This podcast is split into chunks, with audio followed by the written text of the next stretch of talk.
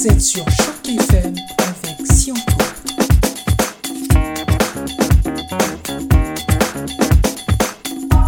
105.1, la coopérative radiophonique de Toronto pour nous écouter. Une seconde, ne nous manquez pas. Et vous avez raison de nous suivre. Vous êtes nombreux à vous intéresser à nous.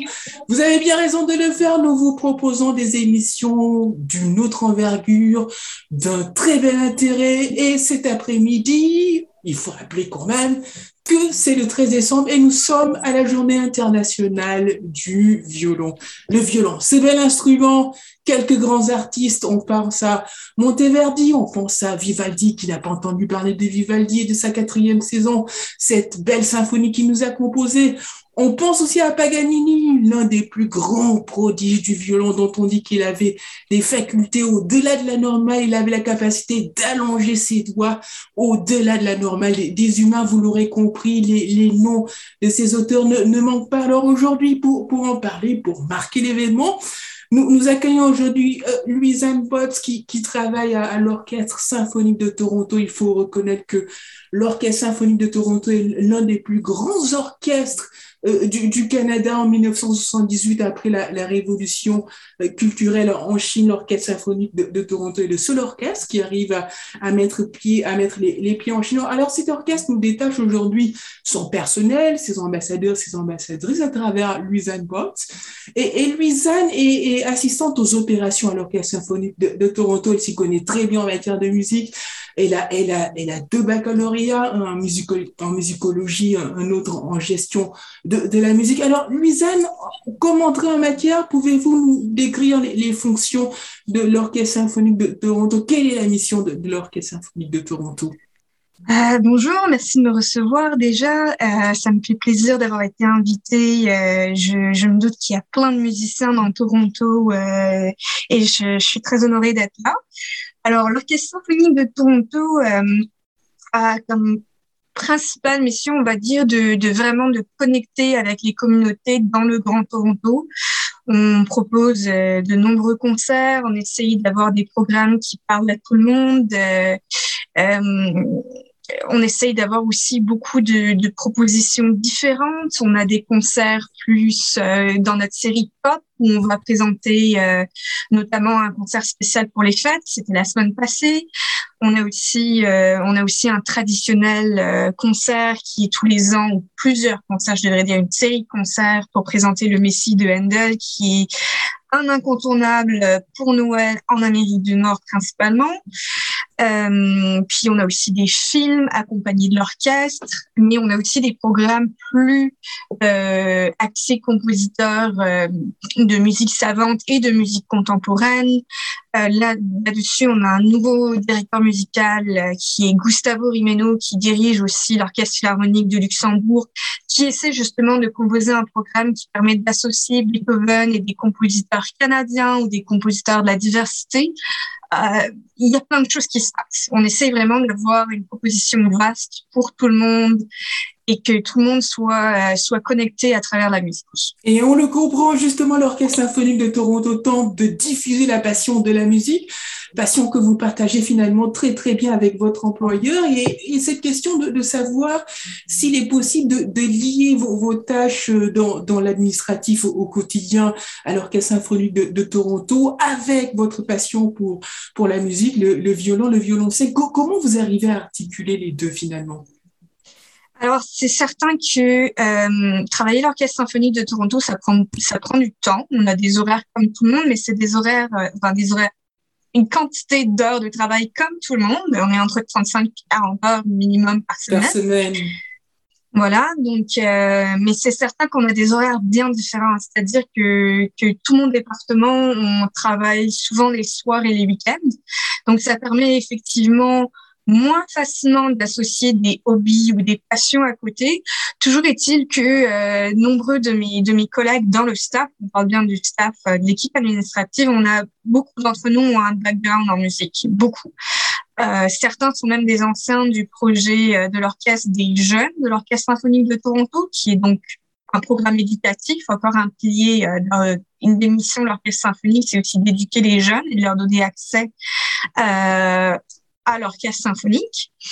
Et, euh, Et du coup, euh, mes collègues ont le temps. Moi, actuellement, avec la pandémie, je ne participe pas à des, à des projets d'orchestre, etc. Je l'ai beaucoup plus fait quand j'étais en Europe. Ici, je me suis plus concentrée sur la musique de chambre, mais c'est vrai que du coup, il faut que j'ai des partenaires de musique de chambre qui comprennent que ben non, je peux pas toujours répéter à un jour particulier dans la semaine. Parfois, je peux pas répéter avant 10, 15 jours. Donc, euh, c'est vrai que que ben, mon travail a un peu de priorité sur ma sur la pratique instrumentale. Et c'est vrai que, c'est ma passion. Et c'est vrai que la, la, la pandémie euh, ralentit quelque peu les, les pratiques, les, répétitions. Vous, vous venez de le mentionner, vous venez de le dire. Est-ce que vous, vous avez eu l'idée, avec deux ou trois collègues, d'organiser des, des, des, répétitions via Zoom. Est-ce que c'est possible d'abord d'organiser des répétitions via Zoom? Et est-ce que vous avez eu cette idée euh, pour, euh, pour parer un peu aux, inconvénients euh, causés par la pandémie, d'organiser des, des, répétitions Zoom de, de, de, de violon, de violoncelle avec des collègues? Euh, alors non, on n'a pas fait ça, mais je sais que c'est très compliqué parce qu'il y a des problèmes de synchronisation euh, son-image. Donc euh, euh, moi je l'ai pas essayé, mais j'en ai entendu parler par des amis musiciens. Et euh, honnêtement, pendant la pandémie, moi j'ai pris une pause. J'ai fait d'autres choses, j'ai regardé beaucoup de films, beaucoup de séries, donc j'ai pas je, je pense qu'on était tous, on était tellement dans les protocoles. L'Orchestre symphonique de Toronto a quand même été en shutdown pendant une coupe de mois pendant la pandémie. Puis après, on essayait d'avoir des activités virtuelles qui n'ont euh, pas de rapport direct avec les activités traditionnelles de l'orchestre, mais on a toujours euh, essayé de proposer quelque chose à, nos, à notre public, aux communautés, essayer de motiver. Donc, euh, moi, je pense, comme d'autres gens dans d'autres milieux, j'étais un peu fatiguée. J'avais besoin de me reposer une fois que mon travail était fini. Et oui, on, le comprend parfaitement. Luisane, le, violon, le violoncelle, deux mots qui, euh, qui sont très proches. On se demande quelle est la différence entre les deux. Et est-ce que euh, finalement, euh, si, on, si, si, on, si on souhaite connaître un peu vos passions musicales, il serait possible de nous citer quelques œuvres de, de, de, de, violon, de violonistes ou de violoncellistes qui vous viennent comme ça en tête à l'occasion du, du 13 décembre, donc la journée internationale du, violon Alors, euh, le violon et le violoncelle font partie d'une même famille. Euh, pour, pour, pour, visualiser un petit peu pour euh, les auditeurs qui n'ont pas, pas encore vu de concert d'orchestre symphonique, un orchestre symphonique, c'est un ensemble de musiciens qui réunissent plusieurs familles d'instruments. On va voir les cordes frottées, violon, alto, violoncelle, contrebasse, on va avoir les vents qui se, qui, où il y a, où il y a deux parties. Il y a les vents, euh, il y a les bois, flûte, clarinette, basson. Euh, il y en a d'autres. Et il y a aussi les cuivres, euh, trompettes, trombones, tuba. Et il y a les percussionnistes. Donc le violon et le violoncelle font partie de la même famille, qui sont les instruments à cordes frottées. Et c'est vraiment violon, alto et violoncelle sont vraiment issus c'est de la, je vais essayer d'éviter trop de technique, mais euh, c'est une famille d'instruments qui a la même qui a la même forme aussi.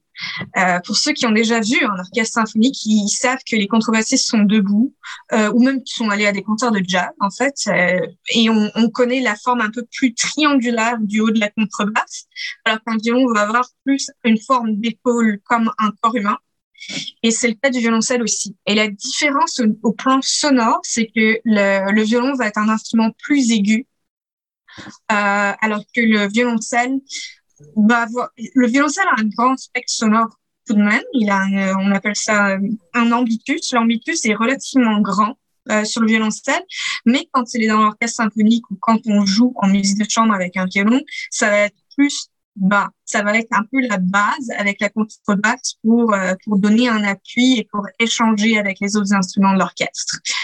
Je simplifie pour euh, nos amis qui sont très mélomanes et qui s'y connaissent. Ne m'en voulez pas, je simplifie un petit peu pour donner l'accès à tout le monde.